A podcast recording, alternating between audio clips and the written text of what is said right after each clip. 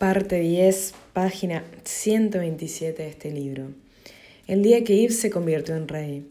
Querida vieja Francia, la buena cocina, el folies berger, el alegre París, la alta costura se ha acabado. Francia ha empezado y sobradamente entablado una revolución industrial. Georges Pompidou. Antes de que el desfile arranque, Yves Saint Laurent intuye el escándalo que va a provocar, lo cual le alegra. Transgrede, juega, corre el riesgo de ir demasiado lejos. Vuelve a experimentar la euforia que sintió con la colección Trapecio. Su nueva colección va a hacer ruido, no tiene ninguna duda. Sabía que iba a impactar y eso le divertía, dice Gabriel Bouchard. Excitado, avanza ahora bajo el estandarte de su propia personalidad, ese que no está alineado con su época. Y no se equivoca. El 29 de enero de 1971, el modista presenta en la calle Spontini la colección Los 40, la más insolente que haya diseñado jamás. Ibs no ponía nombre a sus colecciones, fue la prensa quien lo hizo. Como si las drogas psicodélicas hubieran desintegrado sus inhibiciones, es por fin el mismo liberado de su academicismo. Para la mayoría de sus admiradores es la más bella de sus presentaciones. Había estado en un desfile de Chanel, de Valencia, de Courgès y de Húngaro. Por primera vez fue invitado a uno de Saint Laurent y estaba maravillado. Recuerda el exigente modista Marc Audibet. Yves Saint Laurent apuesta fuerte, se lo juega todo una carta, el revival, algo que se conoce y que se revisa. Una novedad en la alta costura. 84 modelos de hombros cuadrados se suceden en un silencio marcado por la voz de metrónomo que anuncia sus números. Bajo los vestidos ceñidos inspirados en el cine de Hollywood, nalgas y senos se abren por el crepe de seda estampado. Los vestidos plisados de muselinas de seda se desabrochan de arriba a abajo. Bustos ajustados y drapeados que se mueven con el cantoneo de las caderas. Recuerda una pelirroja con las tetas grandes a la que todo el mundo odió, dice Lulu de la Falaise. Las tetas grandes, Annie. Comparadas con las de Lulu, quizá, replica Gabriel Bouchard. Annie era muy agresiva, con un físico de pin-up hollywoodense.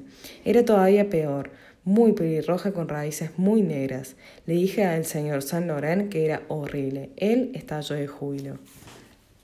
Tiene dentro un pequeño agente provocador latente. Las modelos hacen la calle e Ips se divierte. Se acabaron las colecciones unisex con cuerpos andróginos. Fuera las chicas deportivas que enseñan sus rodillas. Atrás quedó el desaliño de los hippies. Es el gran retorno de la sofisticación, los labios, labios con carmín, las uñas pintadas y el pelo rizado. Jacqueline Miller, una mestiza con la boca muy grande, ilumina con un abrigo de terciopelo marcando la cintura. Para la noche, Dominique Pommier muestra orgullosa una mini abrigo, un mini abrigo de zorro verde que lleva con zapatos de plataforma y que se abre con una combinación de short y espalda descubierta. También hay un vestido de crepe de seda con estampado de camuflaje, una magnífica túnica de gladiadora. Es vanagloriarse de la provocación poco distinguida, incitar de forma escandalosa. Son conjuntos para llevar en el bidet, oye Lulu de la Falaise en sus espaldas. Para protegerlo de las malas ondas, las musas de Ives han sido enviadas como avanzadilla. Paloma Picasso con la alta sociedad, Lulu con la prensa, la prensa francesa y Marisa Berenson con la prensa anglosajona. El comado el, el comando exhibe sus colores con orgullo, con un vestido estampado de flores de los años 40 que había pretendido pertenecido a su madre y una torera Paloma Picasso atrae miradas asesinas. Oí a Charlotte Ayel preguntar si realmente hacía falta vestir así para ir a la moda. Pobre palo, cuenta Lulu. Con chaqueta de satén rosa shocking y short sobre panties negros, Lulu también recibe. Para las clientes habituadas a los desfiles afectados y mundanos es una declaración de guerra. Ibs conoce a Paloma en una cena en casa de Charlotte Ayau. Esa noche, la hija del pintor lleva un vestido de crepe negro a lo Joan Crawford que ha encontrado en un mercadillo de Portobelo Roar y un turbante rosa adornado con una pluma, una pieza de la que se había deshecho una amiga de su madre. Toda una generación de chicas como ella revuelve el guardarropa materno, recicla, recorta, adapta, añade accesorios, otra señal del triunfo del individualismo. Ives le ha, le ha pedido a la joven que pase por su estudio para dibujar su atuendo. Paloma Picasso, que todavía no es una rica heredera, ha desarrollado un género muy suyo. Su tata le corta las faldas de tweed de colores pastel sin dobladillo. Causan impresión. Lo completa con prenda de los años 40 de su madre y otras desenterradas de los mercadillos, donde todavía encuentran piezas de Madeleine Bionet o de Schiaparelli, vestidos antiguos. Simplemente por mi nombre tengo la sensación de ser observada constantemente. La gente siempre se muestra intrigada y eso aumenta mi timidez. Así que decidí desviar la atención sobre mi ropa. Como un escudo de mi vestimenta extravagante me vuelve un poco inaccesible. algunos me tenían miedo. Era yo quien tenía miedo en realidad. Sí, la colección Los 40 está influida por Paloma, Lulu y todas las chicas saqueadoras de mercadillos o de tiendas de segunda mano, así como por modelos que se visten en Cacharel o Daniel Hatcher. Sí, nace el pop art y el warholismo. Sí, Yves se acuerda de Ossie Clark, de Chanel, de Schiaparelli, del vestuario de María Cázares en Las Damas de Boys de Boulogne, de la Bárbara Stanwyck y en Perdición de los vestidos de su madre. No, reinterpretar el pasado no es inventar, pero el saqueo y el pastiche, que entonces se tildan de revival o kitsch, son una fuerte tendencia en la moda de los años 60.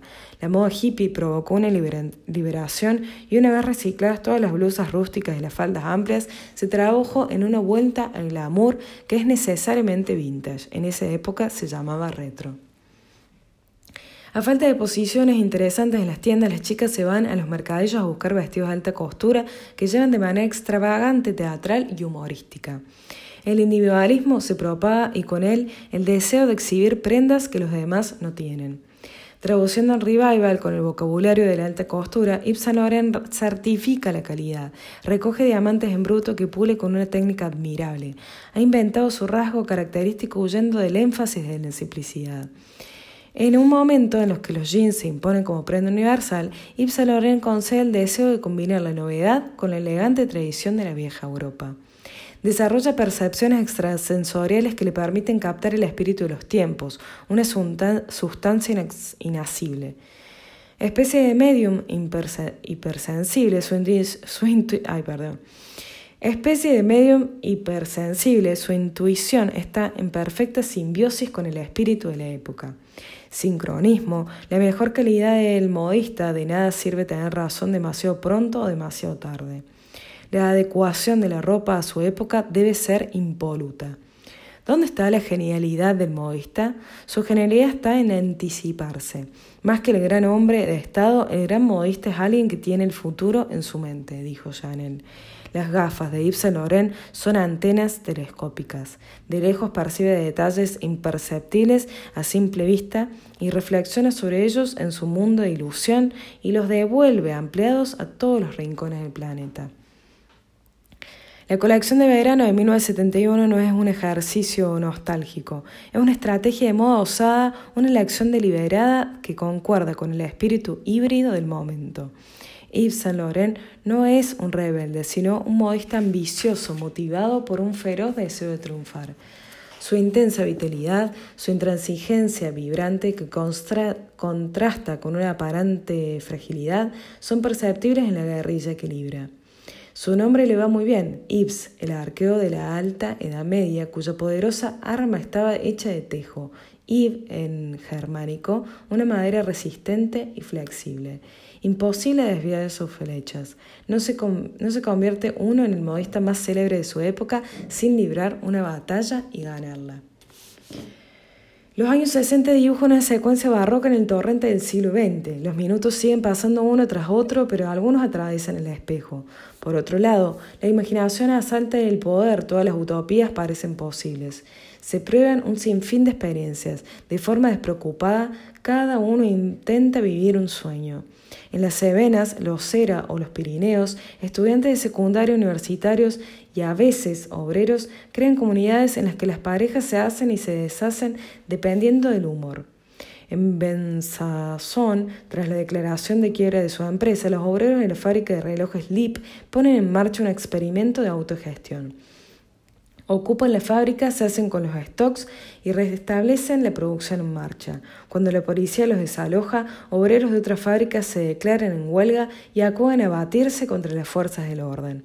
Para impedir la extensión de un campo militar, una muchedumbre considerable se reúne en el antiplano de las ARC. El mundo material pierde los estribos, las casas se deforman como amebas, los muebles se ondulan o se llenan de protuberancias, las palmeras de aluminio pulido crecen en el hall de las prefecturas. El servicio público no se libera de la exaltación. Los teléfonos de la PPT, Poster, Telegrams y Telephones pasan a ser naranjas y en la televisión los presentadores lucen peinados insólitos en emisiones con gráficos psicodélicos. Antes de embarcarse en, en el siguiente milenio, la sociedad, dopada por sustancias estupefacientes, da una última oportunidad a lo ideal, al sueño y a la carcajada. Saint Laurent reinó durante este periodo. La más impactante de sus colecciones desencadena primero una avalancha de hostilidad, una demostración de mal gusto. Nada puede superar el horror de este ejercicio de kitsch, escribe The Guardian. Deshágase usted de sus influencias excéntricas. Le ordena Women's Wear Daily, una de sus más fieles partidarios desde los inicios, que hace Warhol responsable de sus derivas subversivas. Pero el golpe más duro se lo da Eugenia Shepard, gran oráculo de esa época y mercenaria de los 80 periódicos americanos. Muy influyente, es conocida por sus comentarios tajantes y agudos, así como por un buen juicio. Hasta ese momento había sido una fan de la casa. Qué alivio poder al menos escribir que esta colección es franca, definitiva y completamente espantosa, cuenta Eugenia Shepard a sus lectores del New York Post. Sin embargo, sabe de qué va la cosa. Decir que una moda es llevable es darle el beso de la muerte. Ninguna moda digna de ese nombre ha sido jamás llevable. Escribió esta cronista sutil que desconfía del instinto gregario. Algunos meses más tarde, reconociendo su error, se disculpará ante Ibs, lo que, lo que demuestra una humildad de primera. Después del desfile, Marisa Berenson, Lulu y Paloma se refugian en el despacho de Ibs, que les espera con un jersey de cuello alto, traje de terciopelo claro y barba al estilo Jesucristo Superstar.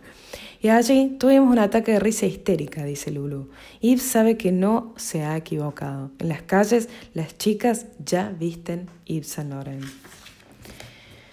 La colección Los 40 era una broma, una caricatura de los años 40, un juego, como un retrato de mujeres hecho por Picasso. Yves Saint Laurent era muy fino. Enseñaba que la moda podía sobrepasar las convenciones burguesas con su poesía. Permaneciendo estilista, fue el hombre de su época. Escribe el periodista americano Gary Driansky, entonces en Women's Wear Daily. El modista pulveriza un tabú. Oficialmente, los franceses le reprochan haber despertado cínicamente el recuerdo de los años negros, lo anglosajón, el kitsch de sus proporciones. En realidad, lo que ha molestado y escandalizado es la expresión de la potencia sexual de las mujeres. Sus vestidos afrodisíacos son un arma de seducción fatal. La moda es una carrera armamentística que obliga a una perpetua huida hacia adelante que obliga a una perpetua huida hacia adelante. Es la primera vez que la provocación sexual y el escándalo extravagante entran en un salón de alta costura. Yves Saint Laurent habría empezado como un modista clásico erigido por Dior. A partir de entonces cambió el contexto haciendo de la moda un fenómeno poético, dice Jerry Driansky. La calle invade la alta costura. Lo de la calle y yo es una historia de amor. 1971 es una gran fecha porque por fin la moda desciende a la calle, dice Yves Saint Laurent. A no ser que sea la inversa, la calle invade la pasarela. Ese día el modista se convierte en el rey de la moda de su época. En las historias de la vestimenta, la moda se ha propagado hasta ese momento por imitación de lo alto de la pirámide social hasta la base. Esta vez el origen es plebeyo. Tendencias ya existentes se imponen en el conjunto de la sociedad, incluyendo las élites. Cuando vi, cuando vi desfilar en un salón de alta costura esos impermeables que circulaban por las calles desde hacía varios meses, me dije que la alta costura había acabado. Declara el varón Allen de Rothschild. Los historiadores comparten su opinión. La alta costura abandona el privilegio que había sido suyo durante poco más de un siglo, el de ser la única fuente de creación de las modas femeninas para la civilización occidental, escribe François Bouchard. André Courrelles eh, se desploma. La alta costura ha acabado, declara. Las calles de París se parecen ahora a Portobello Road. Tiene razón Courreyes, como siempre. Ese es justo su problema, demasiado visionario para los bestsellers. Con su inteligencia instintiva, Saint Laurent ha inventado algo nuevo. No es un técnico de la moda como Valenciaga o Courreyes, que tiene el impulso modernista. El cuerpo y su anatomía no son santos de su devoción, contrariamente a Bionet o a Chanel. Los grandes ancestros han desaparecido. Valenciaga cierra su casa de moda en 1968. Chanel muere en enero de 1971. Carden, Courreyes y Givenchy y son quincuagenarios o casi. Los de la generación de Saint Laurent son diseñadores de preta porter. Ibsen ocupa una posición privilegiada. Su poder de joven modista le permite revistar lo que el preta porter ya, ya, hace con la técnica de la alta costura, y él no va a hacerlo. Es un clásico que se permite el lujo de subvertir la tradición.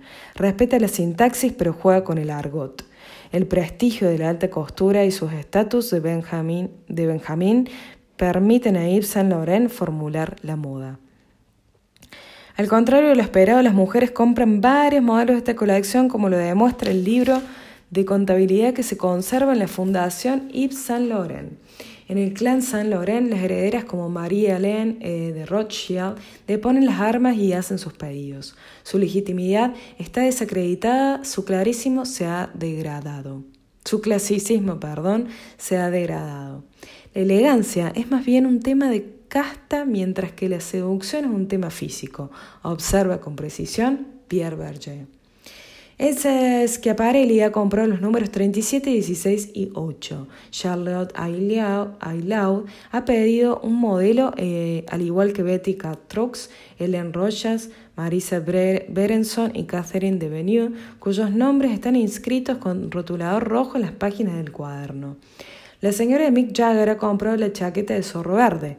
Nan Kepner, eh, que ha pedido ocho piezas, legará más tarde la fundación a la fundación un vestido de punto de seda negro con un canesú de ante rojo, otro vestido largo de seda azul adornado con una margarita, así como el vestido con estampado de camuflaje.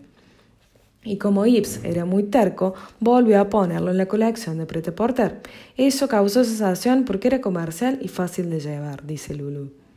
Gabriel Bouchard, olvidando sus prejuicios, se compra un vestido negro estampado de bocas warholianas, unas sandalias con plataforma y una boa. Vestirse así era muy estimulante, asegura.